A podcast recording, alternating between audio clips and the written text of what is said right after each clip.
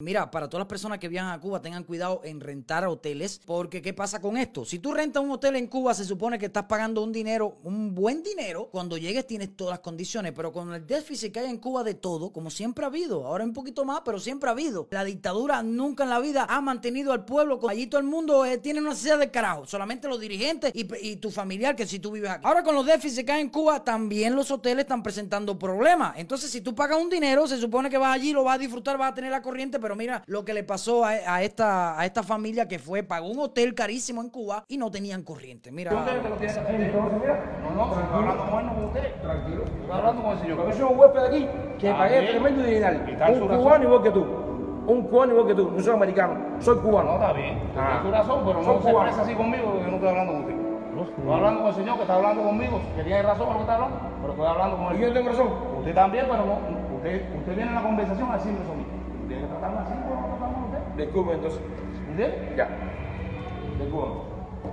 Al final eso, no- Ok, esta pareja me manda el video por WhatsApp. Esta pareja eh, alquiló un hotel en Cuba. En exactamente te voy a decir que fue el Hotel Brisas de Mar de Santi Espíritus. Eh, cuando llegó allí, imagínate tú sin corriente. Después que pagó un dineral, ¿cómo tú le explicas a una persona que pagó tremendo dinero que cuando llegues al hotel no tiene corriente? Entonces, eso no es problema de ellos. Ellos pagaron por eso. Por supuesto. Así que si estás pensando alquilar algún hotel en Cuba, mira, Mucho cuidado. mucho cuidado porque puede que te busques tremendo problema porque es del carajo llegar allí y seguro vas a protestar. Seguro vas a bajar y te vas a protestar. Claro, ahí vemos que en la... Ahí me explican que, claro, en la, en la recepción había corriente, pero donde ellos estaban hospedados no había corriente. Y así va a ir pasando en todos los hoteles de Cuba. Yo sé que la dictadura va a priorizar algunas cosas, como la casa de Díaz Canel, ¿entiendes? De, de todo esto descarado. Mira, ve poniéndomelo aquí. Este descarado que tiene la panza gorda, en casa de él siempre va a haber corriente, de Randy. Él, eh, en casa de Randy siempre va a haber corriente. En casa de estos dos descarados que miren la panza que tiene, también va a haber corriente. En casa de estos dos, también va a haber corriente. En casa de Díaz Canel o donde vaya, él siempre va a tener corriente. Sin embargo, los cubanos vemos que oscuro arriba de un camión de basura. Cualquier momento, eso es una locura, te voy a decir algo. Eso es una locura. Y yo sé que las personas tragan y tragan y pasan esos trabajos porque le falta un poquito de decir ya me cansé, pero se van a cansar. Porque nadie quiere pasar trabajo toda la vida. Y cuando tú te veas en esa situación, tú vas a decir, oye, ustedes no sirven. ¿Y qué es lo que pasa? Estados Unidos está bloqueando, sí, pero está bloqueando porque hay 20 mil presos políticos. Está bloqueando por ayudar al pueblo de Cuba que se dé cuenta de que tiene una dictadura y tiene que salir de que van a haber mejores cosas. Y a veces criticamos y hablamos y decimos una pila de cosas. Y el dolor de muchos exiliados de Estados Unidos, los exiliados del de, el exilio de Miami, que más nunca han podido ver a su tierra. Así y que muchos que están aquí, que se metieron años presos y nunca le pagaron nada, por gusto, solamente por pensar diferente. Y los opositores que hoy están presos, para todas esas personas que dicen, ay, pobrecito el pueblo, ¿qué? Y los opositores que están presos hoy, solamente por, por pensar diferente, esa gente que, que los parte un rayo. No, no podemos ser así.